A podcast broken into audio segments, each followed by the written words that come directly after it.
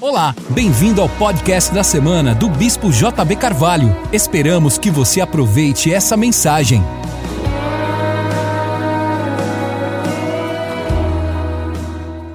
Porque não temos que lutar contra carne e sangue, e sim contra os principados e contra as potestades, contra os poderes deste mundo tenebroso, contra as forças espirituais da maldade nas regiões celestes. Eu queria começar lendo dois textos, mas eu quero citar o texto de Mateus capítulo 16, também como base desse, dessa mensagem. O verso 13, a partir do verso 13, Jesus vai dizer que estava ali, o evangelista Mateus, pelas bandas de Cesareia de Filipe. Eu já estive ali algumas vezes naquele lugar.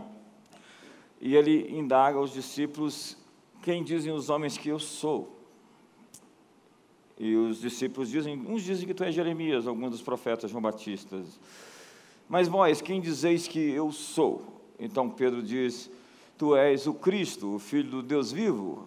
Então Jesus disse a Pedro, Bem-aventurado és tu, Simão Barjonas, porque não foi carne nem sangue quem tu revelou, mas meu Pai que está no céu. Portanto, eu te digo que tu és Pedro, e sobre essa pedra edificaria a minha igreja, as portas do inferno não prevalecerão contra ela. Então Jesus diz: E o que ligares na... vou lhes dar as chaves do reino dos céus, e o que ligares na terra será ligado nos céus, e quando dois ou três de vocês estiverem reunidos e ligardes algo na terra, será ligado nos céus. Porque onde dois ou três estiverem reunidos, ali eu estarei. Ponto. A Bíblia está falando sobre céus, a Bíblia está falando sobre terra, a Bíblia está falando sobre inferno, a Bíblia está falando sobre chaves, a Bíblia está falando sobre portões. Céus, terra, inferno, chaves, portões. No texto que eu li de Efésios capítulo 6, e gostaria muito se você pudesse conhecer o livro de Efésios, vai agora descrever a natureza dessas portas. Que Jesus disse: As portas do inferno não prevalecerão contra vocês, porque eu vos dei chaves. Então ele nos deu chaves para abrir e fechar, abrir as portas dos céus e fechar as portas do inferno lidar com poderes e com forças espirituais. Então, Paulo vai descrever como é que acontece, quem são esses inimigos por detrás dessas portas. Ele vai descrevê-los como principados, potestades, poderes deste mundo tenebroso e forças espirituais da maldade nas regiões celestes. Primeiro ele fala dos principados, os arqués, ou arquétipos são tipos ou modelos.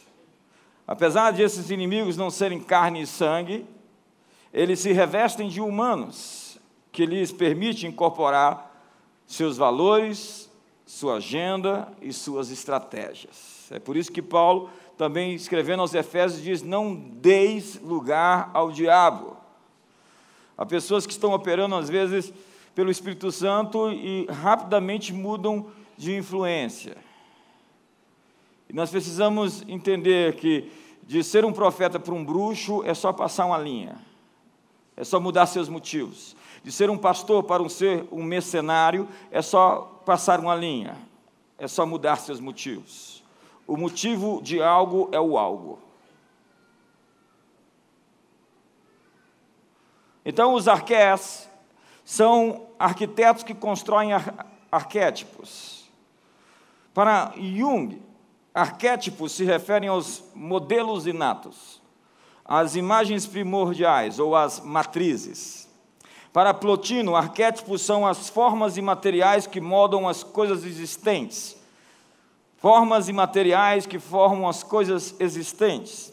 Arquétipos, então, são modelos, são referenciais, são matrizes invisíveis. Então, parafraseando Paulo, a nossa luta são contra falsos modelos. O primeiro inimigo são falsos modelos, são falsos referenciais. Arqué no grego significa o principal ou o princípio, ou o primeiro modelo de alguma coisa. O primeiro modelo de alguma coisa. Então, os arquétipos são tipos que se personificam, que encarnam, que arrumam uma cara, um rosto, um corpo para se expressar. Espero que não seja o seu. Veja bem, é, gerações passadas nós tivemos o James Dean, Michael Jackson, Bruce Lee. Eu tinha um sujeito lá na rua onde eu cresci que ele simplesmente assumiu a personalidade do Bruce Lee. Eu olhava para as pessoas e.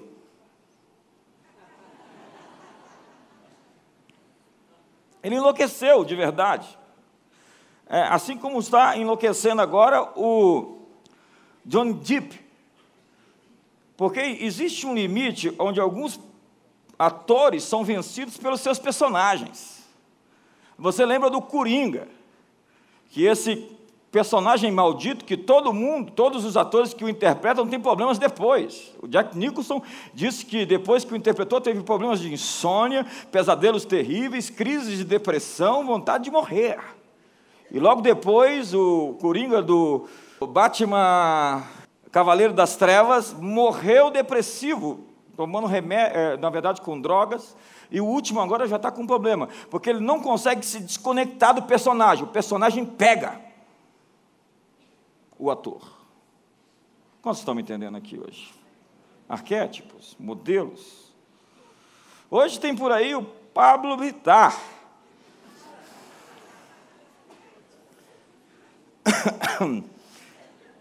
Anitta. E eu não sei mais, assim, eu não estou atualizado sobre esses novos. Eu tenho que fazer uma pesquisa, na verdade, no Google. É, que definem comportamentos, eles criam modelos. E eles são inspiradores de ações. São arqués, falsos modelos, falsos referenciais. O tipo de um ícone, de um totem, de um símbolo sagrado ou um ideal a ser alcançado. Em 1968, há 50 anos atrás, na Revolução dos Estudantes e logo depois da classe operária da França, não fala de França hoje, é, eles saíam nas ruas, os estudantes, com fotos, cartazes de Mao Tse Tung, que logo depois se mostrou aquele terrível personagem dos seus campos da fome. Eles tinham um modelo. Eu estava lendo um livro de um sujeito chamado Yon Mikai Pasepa, chama desinformação. Ele disse, ele era um ex-espião, chefe da espionagem, na verdade, de Nicolau Ceausescu na Romênia, e era chefe da KGB. Ele disse que sentou na mesa onde o mito Che Guevara foi criado. Não põe a boina assim, arruma direitinho. Eles criaram um personagem a ser imitado, um arquétipo, um falso modelo, que muita gente sai por aí com um adesivo no carro, Che Guevara não morreu. Porque todos nós precisamos de referências. Todos nós estamos atrás de referências. A nossa primeira referência é papai, é mamãe. Quando você olha para o seu pai e você admira o seu pai, metade dos problemas da sua vida estão resolvidos. Quando você não tem, não cresce nesse ambiente onde você tem uma pessoa a quem você admira, e você pode dizer que tremendo ele é. E boa parte do problema de muita gente aqui está nessa ausência de modelos de referenciais. E é por isso que você começou a pegar ali, pegar acolá, sem identidade, nós ficamos às cegas, à procura de um modelo. Paulo diz: a nossa luta são, é contra os falsos modelos. Muita gente que acha que é um ser pensante, que tem um cérebro, mas é só massa de manobra, soldadinho de chumbo, imitando os modelos da moda, oferecidos pelo sistema. Dá um sorriso para o seu irmão, vê se ele está tenso agora. Então, se criou uma indústria de mitos alienadores. E aí nós temos que ter cuidado do comportamento dos nossos filhos. A minha filha, filha menor, por exemplo, tem uma época que ela queria ser as princesas, então ela vestia vestido de princesa e dizia que era tal da princesa. E a gente tem um limite para você permitir isso. Tem um limite para você tratar isso. Porque tem muitas crianças que estão tendo o comportamento dos personagens da televisão. Você tem que entender o limite disso. Todas as pessoas são modelos em alguma coisa. Algumas são modelo em muitas coisas. E o Neymar é um ótimo modelo de jogar futebol. Só.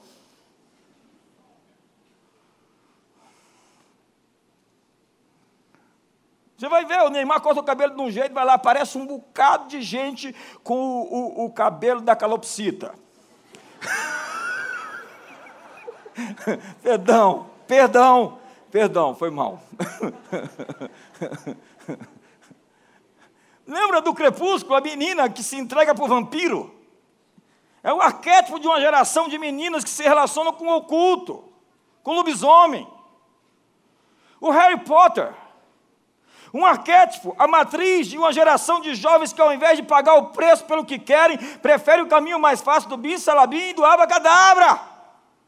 Envolvimento com o oculto nunca é uma coisa fácil e inocente. Invocar poderes que você desconhece, pensando que você vai controlá-lo, é o mesmo que ser controlado por essas forças que você julga manipular. Na idolatria moderna, os arqués definem comportamentos. Paulo diz: a nossa luta é contra falsos modelos. Paulo disse: imite a mim como eu imito a Cristo.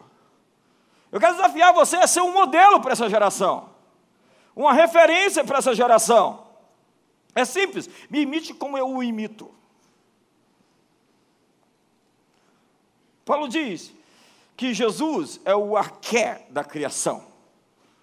Em Apocalipse 13, na verdade, a igreja de Laodiceia diz que Jesus é o princípio da criação de Deus, não porque ele seja o primeiro daqueles que foram criados, porque ele não é criado, senão criador.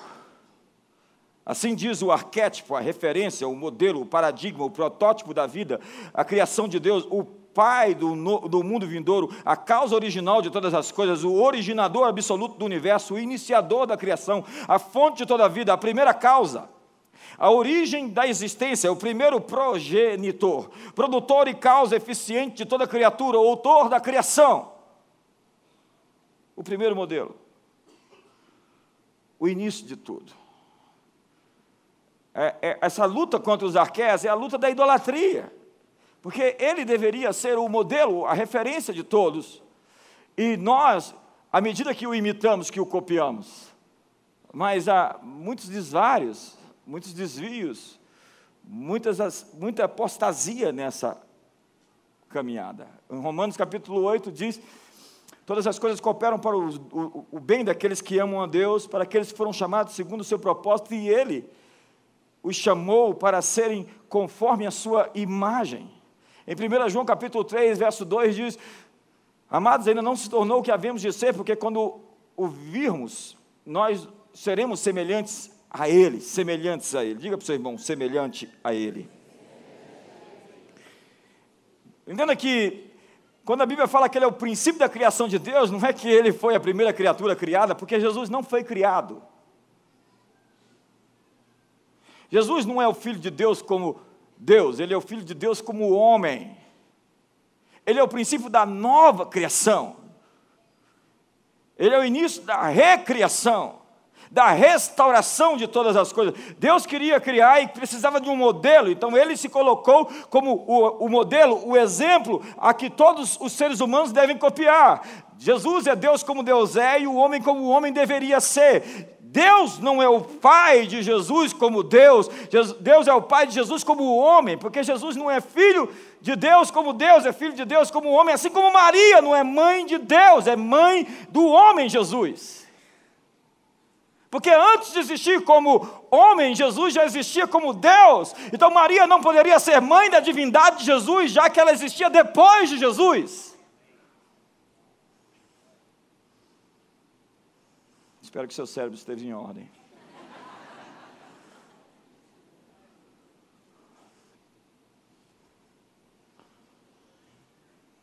Então a Bíblia diz que Deus, Deus deu o seu filho unigênito, para que todo aquele que nele crê não pereça, mas tenha a vida eterna. Unigênito, o único da espécie. E aí, quando ele morre e ressuscita, diz o autor a Hebreus, e novamente, ao introduzir o primogênito no mundo, diz que todos os anjos de Deus o adorem. Ele era o unigênito antes de morrer por nós e se tornou o primogênito. Ele era o primeiro, ele era o único da espécie para se tornar o primeiro da espécie, da raça dos eleitos de Deus, a nova criação de Deus. Eu acho que você vai entender quando você chegar em casa. Pergunta: o que existe de Cristo em seus referenciais? Ele é o modelo. Ele é o tipo, ele é o arquétipo, ele é a referência. A nossa luta é contra os falsos modelos. O primeiro modelo de algo, Ezequiel capítulo 28, vai descrever aquilo que a maioria dos teólogos julga ser Lúcifer, Satanás. Vai dizer sobre o rei de Tiro e o príncipe de Tiro. Mas entenda que o rei de Tiro é um personagem espiritual, quando o príncipe de Tiro é um personagem físico. É como se dissesse que por detrás de algumas ações de pessoas existe alguém por detrás, uma entidade, um ente, um personagem que manipula e controla algumas dessas pessoas que estão por aí corrompendo a nação brasileira. Há pessoas que são a expressão física de uma entidade espiritual, é isso que é o arquétipo. O que você acha da Britney Spears? ela é cantora ou ela parece que está se masturbando em público, quando ela canta aquelas músicas dela gemendo o tempo todo. Aquilo é o referencial que você quer para as suas meninas? A nossa luta é contra os falsos modelos. Aquilo nunca podia ser chamado de música, nem também funk, e talvez não pagode, oh, perdão,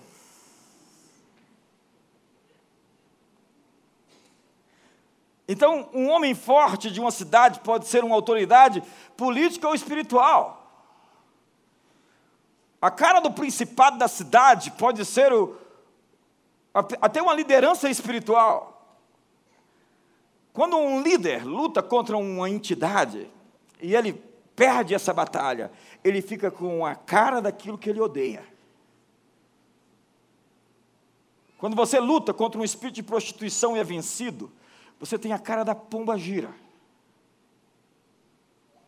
Quando você luta contra a ganância vencido, você tem a cara do mamon. Seu nome é ganância. Você expressa ganância e avareza em tudo. Porque a grande tragédia de quem perde a batalha é receber a natureza do vencedor. Está pesado aqui hoje. Alguém disse: quando você lida com monstros, cuidado para não se tornar um deles. Eu vi pastores que expulsavam demônios e ficaram cheios de orgulho porque os demônios se submetiam a ele. Jesus disse: Olha, Alegrai-vos não porque os demônios se submetem, mas porque o vosso nome está escrito no céu. Então o sujeito se achava, botava todo mundo de joelho, fazia roda, anda de joelho, e fazia a maior coisa, se arrogava, se achava, batia no peito e dizia: É comigo, não é com você. Ei, não é com você. A autoridade foi lhe dada, você não pode se gloriar naquilo que foi lhe dado de graça. Nos dias de Elias, Jezabel era a expressão e a manifestação de Astarote, a deusa. Ela se tornou o arquétipo das mulheres adoradoras da rainha dos céus até os dias de Jeremias. E lá em Apocalipse 2 aparece Jezabel. Mas Jezabel, a princesa fenícia, tinha morrido. E agora ela está lá na igreja de Tiatira. Não, não é ela. É a mesma a mesma entidade, a mesma personalidade espiritual que tem agora um novo ser humano que se permitiu aceitar a sua capa e o seu manto. É como Frida, Che Guevara e Mal. É como nas tribos onde o manto religioso é passado, é transmitido, é comunicado para o novo vaso ou para o novo cavalo. Diz que o sujeito foi expulsar um demônio, o demônio disse, não vou sair não, ele é meu cavalo, pois agora você vai andar de a pé.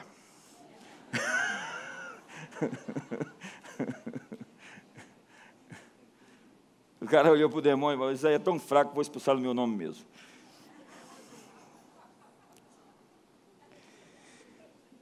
Deus disse para Moisés: haverá batalha de geração em geração contra Amaleque, mas Amaleque é mais do que uma tribo, é uma personificação do mal. Da mesma forma, você vai ver Balaão na igreja de Pérgamo. Balaão tinha morrido, mas o mesmo espírito que operava sobre Balaão opera sobre alguém na igreja de Pérgamo. Assim como existem esses espíritos domésticos que vão saindo do pai e vai passando por filhos, os mesmos problemas são continuados. As mesmas atitudes, os mesmos vícios, as mesmas separações, processo de separação contínuo. O pai separou, o avô tinha separado e agora eu estou separando. Meu pai tinha problema financeiro, quebrava, meu avô também, e agora é eu que estou quebrando. Essa doença acompanha a família. Todo mundo morre quando chega na fase dos 40. Está todo mundo morrendo da mesma coisa. Uma perseguição espiritual se instaura. No livro de Judas aparecem os discípulos de Caim, de Balaão e de Corá. Enfim, eu tinha tanto para falar. Depois você faz a inscrição da Academia de Ministros e Mestres, e aí você vai saber mais informações. Não dá para ser didático hoje. O segundo inimigo que Paulo diz contra quem nós lutamos é contra as potestades. A palavra grega é exousias. Diga comigo, exousia. Ao que parece, são espíritos territoriais que receberam permissão para agir geograficamente. Você vai de cidade para cidade, você vê a mudança, não é uma, simplesmente uma mudança de usos e costumes, existe uma, uma atmosfera diferente em cada lugar. É mais do que clima, é mais do que relevo. Está presente na subjetividade, nas entrelinhas, existem coisas, existem sentimentos, existem manifestações não visíveis, mas que estão ali, passíveis de ser percebidas por aqueles que são mais sensitivos. Então, em Mateus capítulo 16, Jesus vai falar: Eu vou vos dar autoridade, as chaves do reino dos céus. O que vocês ligarem na terra será ligado nos céus. E as portas do inferno não prevalecerão contra vocês. Nós temos as chaves para abrir na terra as portas dos céus e fechar as portas do inferno. Eu gosto disso. Você lembra de Jacó? Ele estava deitado em uma pedra e a Bíblia diz que ele teve uma visão onde havia anjos com uma escada subindo e descendo do céu, e ele acordou e disse: Esse é o portal dos céus, esta é Betel, o portal dos céus. Uma porta aberta nos céus. Na viração do dia, a Bíblia diz que Adão e Eva se encontravam com Deus no jardim do Éden. A igreja, então, é essa geografia onde os céus e a terra se encontram. Céus e terra se encontram. Mas existem outros portões abertos na sociedade que precisam ser fechados. Elias, nos dias de Astarote, como deusa adorada e Baal por Acabe e sua esposa Jezabel, percebeu que a deusa da fertilidade estava recebendo a glória das colheitas, dos resultados. E o povo de Israel estava adorando Astarote e a Baal e diziam: Nós somos prósperos e bem-sucedidos por causa deles. Então Elias encontrou as portas do inferno, a face do diabo na sociedade e disse: daqui, daqui por diante não vai chover. Daqui por diante os céus vão se encerrar, não vai ter chuva vocês não vão poder agradecer a Astarote a chuva que Yahvé dá para vocês. E a Bíblia diz que o céu trancou. Por três anos não choveu em Israel, até que ele orou de novo e choveu. Ele encontrou os portões do inferno. A história de Babel, da torre, é muito mais do que uma história de construir uma torre é a história de aberturas de portões espirituais. Eles estavam ali não pretendendo chegar literalmente ao céu. Façamos uma torre para que não nos espalhemos e para que tornemos célebres o nosso nome. No topo da torre havia um altar de invocação de poderes ocultistas. A Torre de Babel era uma busca de acesso aos conselhos demoníacos. Era uma relação proibida. Ei, vou repetir isso. Todas as vezes que você invoca o mundo espiritual, que não seja pelo caminho, pela verdade e pela vida, porque só existe um mediador entre Deus e os homens, Jesus Cristo, o homem, porque abaixo do céu não existe outro nome dado entre os homens pelo qual importa que sejamos salvos. Você está abrindo uma conexão proibida. Isso vai te dar problemas. Isso vai trazer sobre você opressão. Amarras. O homem dá permissão aos poderes para agirem na terra pelo culto culto. Porque culto é onde nasce a cultura. Culto, cultura. Culto, cultura. Culto, cultura, cultivar. É a raiz da mesma palavra, do alemão cultur, a soma das atribuições espirituais de um povo. Os homens têm aberto ao longo da história portões para o inimigo entrar. As universidades viraram portões do inferno, de ideologias retrógradas de pensamento único. A mídia tem uma agenda, a arte está se rebelando contra o céu e contra a beleza. O que nós chamamos de arte, o que nós chamamos de cultura pop hoje é lixo. Nosso trabalho é fechar os portões, mas para isso é preciso estar nas portas. São os gatekeepers, os guardadores dos portões.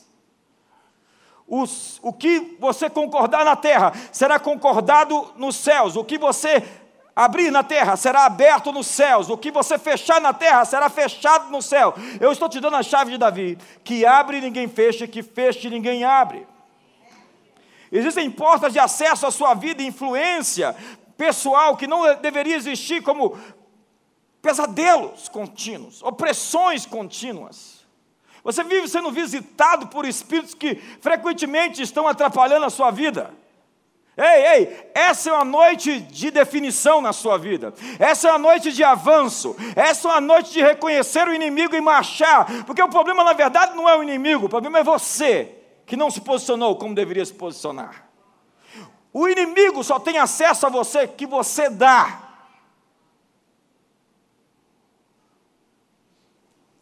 Nós podemos abrir algumas portas sozinhos, mas o que Jesus está dizendo é que existem algumas portas que nós só vamos manter abertas na medida da nossa unidade. A sua oração é poderosa, mas a sua oração com a sua esposa, a sua oração com a igreja inteira, onde estiverem dois ou três reunidos, quando nós nos reunimos, há uma fusão dos núcleos, há uma explosão de poder, há abalos, há terremotos, o mundo espiritual se move.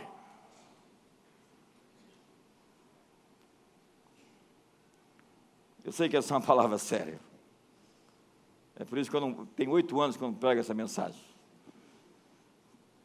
e o que vocês concordarem na terra. A palavra é sinfonos, de sinfonia. Se nós podemos concordar, nós temos uma música para mudar o mundo. Mas não dá para esposa e esposa falar uma língua diferente e achar que vão prosperar. Ei, casais juntos prosperam, casais que cantam a mesma música prosperam, casais que têm conexão, que, que, que, estão dispostos, que não tem uma palavra no dicionário, separação, divórcio, isso não existe no dicionário, não é uma opção. Casais que estão, nós estamos juntos e vamos ficar juntos, e nós vamos lutar juntos, e nós vamos enfrentar as guerras juntos, e nós vamos prosperar juntos, e nós vamos criar nossos filhos juntos, nós vamos criar um ambiente de prosperidade para eles. Quando uma igreja como essa se une em uma oração, em uma concordância,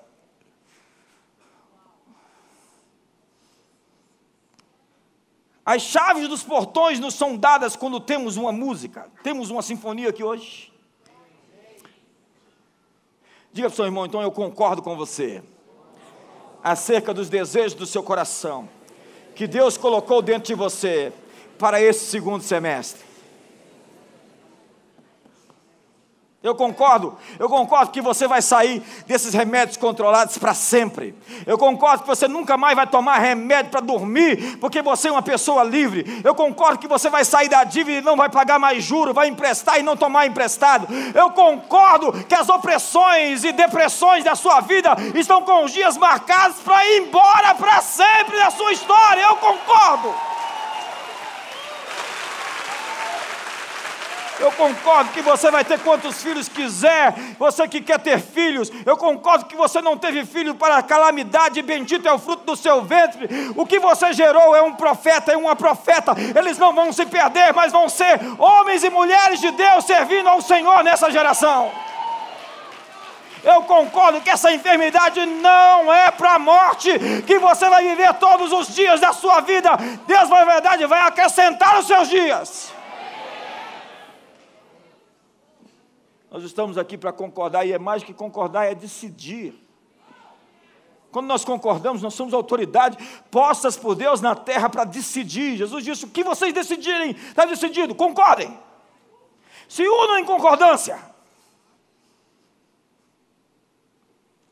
Eles, então, diz a Bíblia, governam atmosferas. A nossa unidade faz de todos nós juntos uma chave para a cidade, para o país e para as nações. Nós precisamos de concordância. Há um poder na concordância, há um poder na discordância. Quem anda comigo sabe, quando tem alguma coisa fora, alguém com um espírito contrário, eu percebo imediatamente. Quando Jesus foi ressuscitar uma menina, ele falou: todo mundo para fora. Se você quiser ressuscitar alguns mortos, você tem que colocar algumas pessoas para fora da sala. Porque só existem, existem milagres que só acontecem em ambiente de completa concordância. Então ele levou somente três discípulos para uma sala para ressuscitar uma menina, porque os outros não estavam prontos para aquele nível de atividade de ressurreição. Quantos querem entrar nesse ambiente de ressurreição? Ressurreição de finanças, de empresas, de casamentos, ressurreição de muitas coisas que vão acontecer ainda essa noite aqui nesse lugar. É Paulo que escreve aos Efésios, mais uma vez, a, a carta da guerra que o espírito da potestade do ar que controla os filhos da desobediência, o espírito da potestade do ar. A palavra espírito é pneuma, pneuma é vento. Então ele se move no ar. É por isso que muitas vezes a gente sente a atmosfera girar, a atmosfera mudar. Nós estamos num ambiente de adoração e nós sentimos que a atmosfera muda. Quando você entra num ambiente opressivo, você sabe que o problema está na atmosfera. Nosso trabalho é promover livramento em um nível institucional. É mais do que expulsar demônio de pessoas. Fala de demônio, não, que eu fico torto, bicho. Ah, manifestar o reino de Deus no topo das montanhas.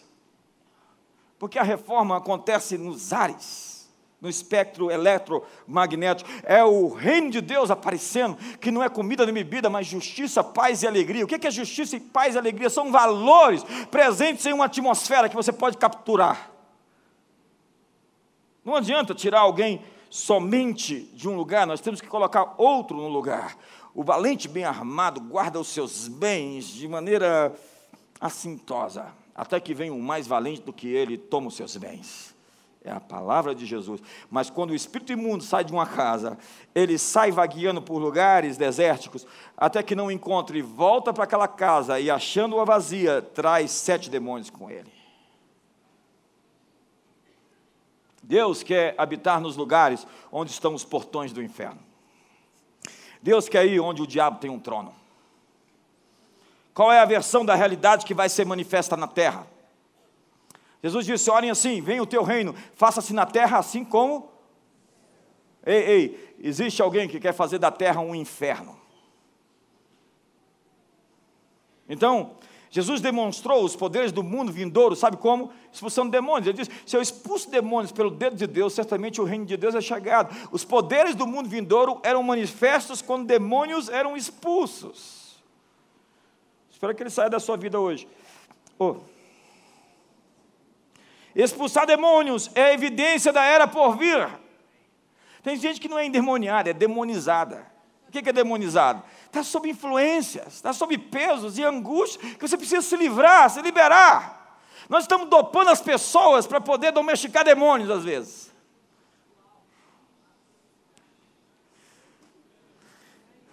Essa palavra não está muito popular, não, não estou muito à vontade aqui hoje.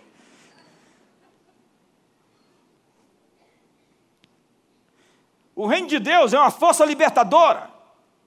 E libertar as pessoas era o testemunho das coisas que estavam por vir. As pessoas foram chamadas para ser livres. Livres. Deus nos fez para ser livres. O reino de Deus é uma essência, uma força que expulsa o passado e traz o futuro. Expulsa o passado e traz o futuro. Expulsa o passado e traz o futuro. Então, se nós não expulsarmos esses poderes caídos, eles se mantêm e o velho permanece, o velho está aí, porque nós ainda não mandamos o velho embora. É a história de Jesus quando ele desce do Monte da Transfiguração e ele encontra os discípulos tentando expulsar um, um espírito que estava ocupando a vida da, de, de, um jovem. E ele jogava o rapaz na água, jogava o rapaz no fogo. O pai estava desesperado porque não tinha cura. E Jesus ficou muito irritado porque os discípulos não conseguiram expulsar aquele demônio. Jesus, até quando estarei com vocês, geração incrédula? Então ele foi lá e expulsou os demônios e disse: Mas essa casta de demônios não pode ser expulsa senão por jejum e oração. Sabe, é necessário oração e jejum para lidar com alguns poderes. Oração e jejum como um estilo de vida. Não é aquela história de eu vou ali jejuar para que algo aconteça. Não, é viver uma vida que represente isso, uma vida jejuada. Onde você tem práticas habituais. Porque não é um grande esforço, é esforço contínuo. Você que malha na academia, você sabe, não adianta lá malhar três horas num dia e passar o resto da semana indo para a festa de aniversário, de casamento e comendo um bolo. É atividade contínua que conta. A nossa luta é contra autoridades destronadas. A Bíblia diz que Deus o exaltou e lhe deu um nome sobre todo nome, para que ao seu nome se dobre todo o joelho nos céus, na terra e debaixo da terra. Essa já é uma história definida.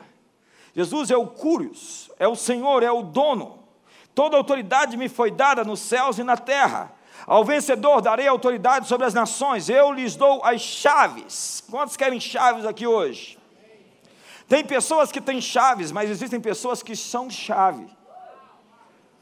Entenda? Você às vezes tem um carro onde você não precisa colocar a chave na ignição, você entra e o sensor ele registra, a chave está presente. Há pessoas que entram em lugares e as portas começam a se abrir, porque você é identificado onde você chega.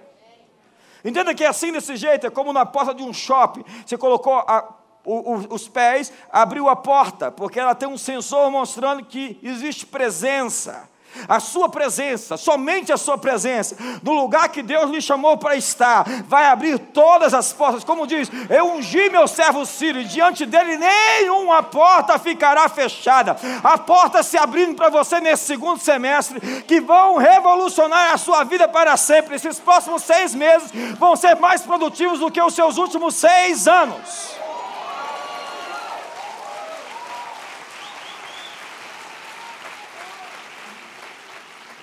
Então, as chaves com desenhos diferentes, as chaves personalizadas, ah, digitais que abrem portas, códigos, criptografias, algoritmos, senhas, chaves que ativam e desativam. Eu lhes dei autoridade para controlar a realidade da terra, para fechar as portas do inferno e para abrir as portas dos céus. Entenda que isso é ser igreja. Ser igreja não é ser reunido frequentemente, simplesmente para massagear seu ego, diz ah, cumprir minhas obrigações religiosas. Não, nós estamos aqui hoje para decidir. Nós estamos aqui para decidir quais portas vão ficar abertas. Nós estamos aqui para decidir quais portas ficarão fechadas. Nós estamos aqui para ligar e para desligar. Nós estamos aqui para avançar. Nós não estamos no recuo, nós não estamos na defensiva, nós estamos na ofensiva. Nós estamos seguindo para o próximo nível, para o próximo fase, para o próximo passo, para o futuro que Deus programou para nós. Você está vendo? Ele tem algo preparado antes da fundação do mundo, antes de você entrar nesse mundo, Ele preparou tudo para você. Já está pronto os recursos que você precisa, os caminhos que você precisa, as pessoas que você precisa. Você só precisa ativar. Ativar. Então, você não tem que sair por aí fazendo seminário de riqueza, de prosperidade e etc. Você só tem que descobrir para que, que a riqueza serve para o reino de Deus.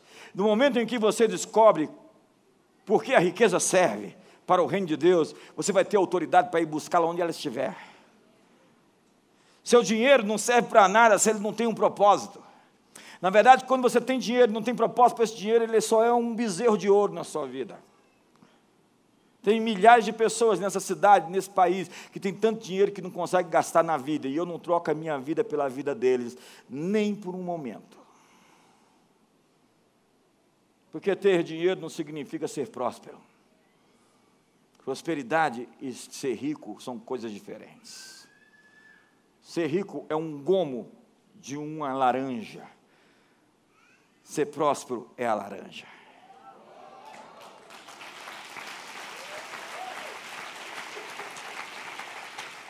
Tenho tanto para pregar aqui hoje. Então vocês querem ficar comigo até meia-noite?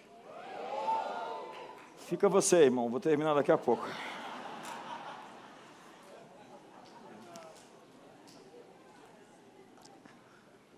Terceiro, a nossa luta não é contra carne e sangue. Eu li o livro de Efésios tantas vezes que eu estava decorando o livro de Efésios. A nossa luta não é contra carne e sangue, sim contra os principados e potestades, os poderes e os dominadores deste mundo tenebroso, as forças espirituais do mal nas regiões celestiais. A próxima palavra é os dominadores deste mundo tenebroso, os cosmocratoras. Vamos lá. Vamos lá, cosmocratoras. Cosmocrator.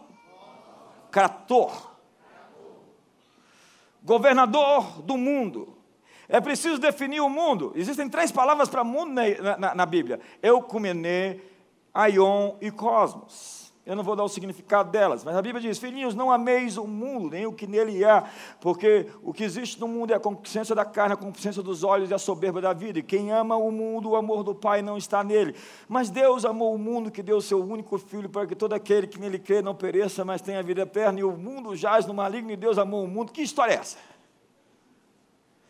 Entenda que o conceito aqui de mundo é a plástica. É essa coisa que esconde a realidade. O trabalho desses poderes é produzir uma plástica de estruturas institucionais que impedem a manifestação da realidade. Jesus disse: E conhecereis a realidade, e a realidade vos libertará. A palavra ali é realidade. Mas o Deus desse século diz, desse aion, cegou o entendimento dos incrédulos para que não lhes resplandeça a luz do Evangelho de Cristo. E logo à frente, Paulo vai falar que as armas da nossa milícia não são carnais, mas poderosas em Deus para destruir fortalezas, desfazendo sofismas e toda altivez que se exalta contra o conhecimento de Deus, levando cativo todo o pensamento à obediência de Cristo, onde reside os portões do inferno, às vezes na sua cabeça. No seu sistema de crenças, cabeças de pontes que foram erigidas, sofismas, altivez, mentalidades cheias de orgulho, de prepotência, tudo aquilo que se ergue contra a verdadeira realidade de Deus. Os guardadores dos portões, eles inspiram crenças e valores. É como votos ocultos de pobreza, você começa a descascar, a tirar os fundos e você descobre como algumas pessoas são comprometidas com o fracasso pessoal, como elas são as suas próprias sabotadoras, como elas de verdade acreditam que não existe tanto para tanta gente, então elas entram na lógica do Thanos, há muitas bocas e pouca comida, vamos fazer engenharia social. Vingadores. Então, eles têm uma lógica de que não existe o bastante, então eu tenho que puxar o tapete de alguém, eu tenho que usar a cabeça do outro como degrau, porque esse é o expediente do miserável. Quando eu vejo comida, eu entro dentro da churrascaria, eu falo, eles vão se arrepender de ter me deixado entrar aqui hoje. Você vê aquelas crianças que pensam que você serve comida num lugar muito pobre, você coloca a comida, elas comem aquilo como se fosse a última refeição da vida. Porque elas não acreditam que vão ter uma outra refeição depois daquilo. É a lógica do jeitinho. Isso é o espírito do miserável. É uma cunaíma. É, eu falei sobre isso aqui outro dia. É, é, é, a lógica de que existe falta, então eu tenho que me aproveitar de você. É, é o espírito do Gerson, tomar vantagem. O sujeito fala, ei, me dá um dinheiro aí. Não, não tem, tem até música. Ei, me dá um dinheiro aí. É, aí o sujeito, não, não tem dinheiro. Então me dá um cigarro. Não, eu não fumo. E o que, que é isso no seu bolso? É um colírio. Então pinga uma gota no meu olho. Ou seja, eu tenho que me aproveitar de você, eu tenho que fazer você me dar algo. Ei, nós não somos poços, simplesmente é, limitados, nós somos fontes, nós somos jorradores, nós somos abençoados e abençoadores, porque a nossa fonte vem do céu, então nós podemos ministrar a outros, porque nós somos doadores, nós somos prósperos e bem-sucedidos, porque nós somos filhos do Senhor El Shaddai, o mais que o bastante, o mais que o suficiente, o Criador dos quasares, dos buracos negros, das supernovas, do universo inteiro é o meu pai, e se eu posso chamá-lo de pai, eu nunca vi o justo desamparado, nem a sua descendência mendigar o pão. O Senhor é o meu pastor, nada me faltará. Segundo a sua riqueza em glória, Ele suprirá cada uma das minhas necessidades. Eu não tenho que ter medo do futuro, porque meu pai está no futuro, preparando todos os caminhos que eu preciso para chegar lá. Me ajuda, ei!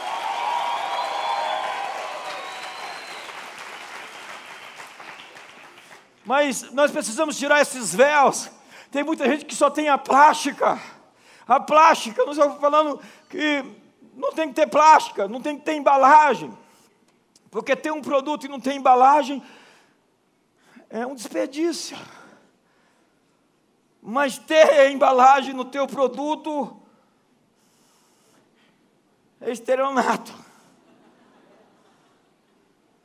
Então, nossa luta é contra essa plástica. É o conceito grego. O mundo que jaz no maligno era o conceito estético dos gregos. Da beleza, das, das formas, dos formatos. Essa coisa que parece, mas não é. Talvez se Shakespeare estivesse escrevendo hoje seu Hamlet, ele dizia ser ou parecer. Eis a questão.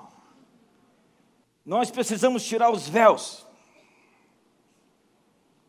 Temos no humanismo uma organização de um sistema que glorifica o homem, a criatura, ao invés do Criador. Temos no modernismo a ideia da dicotomia do mundo separado entre sagrado e secular, compartimentalizado, onde Deus não é necessário, vamos expulsá-lo do futebol. Não vai ter culto aqui na CBF, muito bom perder por causa disso. Liberdade de culto é uma conquista. Deixa os meninos orar e se reunir, deixa o Pentecoste acontecer. E eu achei foi bom perder depois. Por quê? Porque se ganha, falar agora deu certo, vamos implementar a ordem. A ordem do dia é proibir os jogadores de orar. Viva la France! Mas essa plástica, quando a gente entra um pouquinho mais fundo nas suas entranhas, seus intestinos vêm à tona e nós vemos o quê? FIFA e CBF tirou Deus da CBF, tirou Deus da sociedade, tirou Deus da escola, tirou Deus da universidade, tirou Deus da arte, tirou Deus da mídia. foi ocupado. Veja os dados americanos, o dia que se proibiu a oração na escola em 1962, o ano seguinte, tiraram os dez mandamentos, que tinham os dez mandamentos, o ano seguinte multiplicou duas vezes o número de adolescentes grávidas. E logo depois, dentro das escolas americanas, os jovens começaram a se matar. Por quê? Nós culpamos Deus pelas tragédias da vida, mas não fomos nós que mandamos Deus sair das escolas.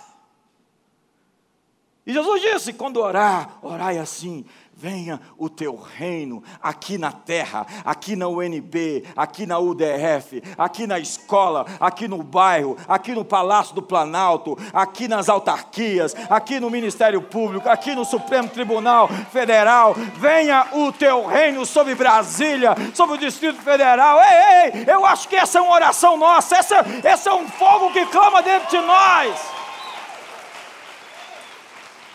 Nós queremos convidar Deus, venha Senhor, porque tudo isso, princípio, começa, eu escrevi no meu livro, a Metanoia, do Epícoro, ele dizia, esses deuses se intrometem demais na vida dos outros, se eles existem, eles não se importam. Vem Lucrécio depois e cria o, as bases do que é seu deísmo, ou seja, Deus existe, mas Ele está longe, Ele não se interessa. A minha Bíblia diz que Deus se importa, Ele amou o mundo, Ele deu o seu único filho, Ele veio morrer na cruz por você. Deus se interessa pelo estacionamento que você vai estacionar seu carro, pela roupa que você usa, pela sua saúde, pelos detalhes da sua vida, porque Ele é um pai, e se nós somos pais e damos boas coisas aos nossos filhos, quanto mais nosso Pai Celestial tem bons pensamentos para conosco, para nos dar um futuro e uma esperança. Me ajuda aí, irmão.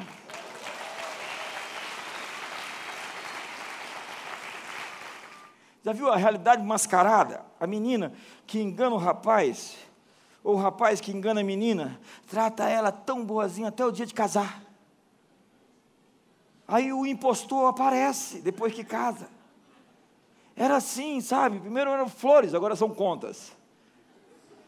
Primeiro levava ela lá no Cinemark, agora é, é, é Netflix, e olhe lá. Eram gentilezas. Ligava, I just call to say I love you. Agora,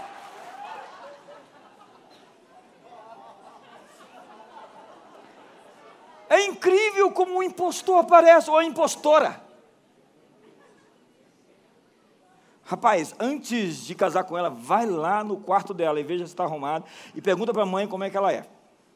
E pergunta para a mãe dele como é que ela trata ela, porque do jeito que ela trata a mãe, vai tratar você também.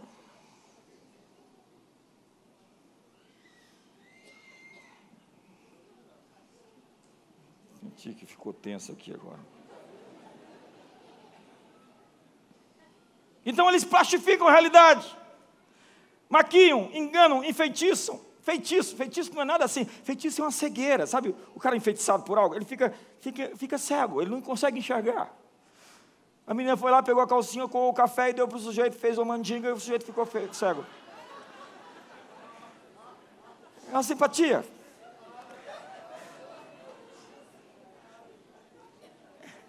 Tem capeta para todo gosto, irmão.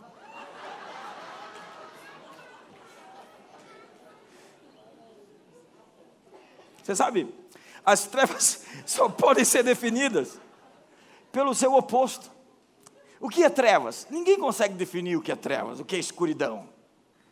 Trevas é ausência de luz. Mas se você apagar todas essas luzes, eu pegar uma lanterninha aqui, a lanterninha do meu iPhone aqui, ó, e ligar, tudo apagado, essa luzinha pequenininha vence toda a escuridão que tiver.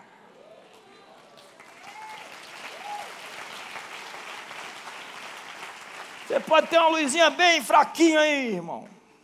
Mas ela é mais poderosa do que todo o inferno junto. Isaías diz, o profeta: as trevas cobrem a terra, mas vocês são os luzeiros que brilham. Por que, está escuro? Porque os guardadores dos portões hoje estão acumulados com essas forças espirituais do mal. Porque eles fazem parte dessa agenda de descaso e de destruição desses valores que fundamentam a sociedade. Nós precisamos guardar as portas. Mas esse é um outro nível de mensagem. Não vou conseguir concluir essa mensagem hoje. Fique de pé todos.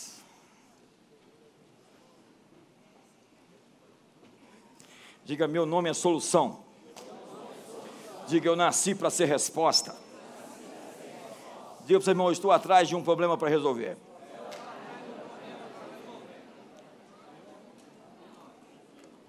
Então, refaça suas frases fatais. Reinvente o final do pesadelo. Quando você acordar com um pesadelo, você fala assim: Como é que eu vou dar um final para esse pesadelo agora? Porque o seu cérebro acredita nas histórias que você conta para ele redirecione os seus passos, retome o seu lugar.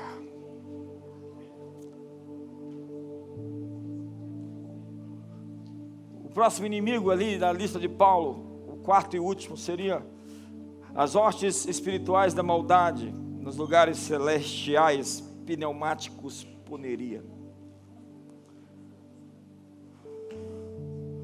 São aqueles que tentam transmitir iniquidade de geração em geração. Mas hoje nós vamos quebrar essa sequência. Hoje nós vamos nos colocar na brecha das gerações e vamos dizer: parou aqui hoje. O mal parou aqui hoje. Eis que vos dei autoridade para pisar sobre serpentes e escorpiões, sobre todo o poder do inimigo, e nada absolutamente vos causará dano. Você tem autoridade. Quantos têm autoridade aqui hoje se movam? Levante as suas mãos hoje. Levante as suas mãos hoje.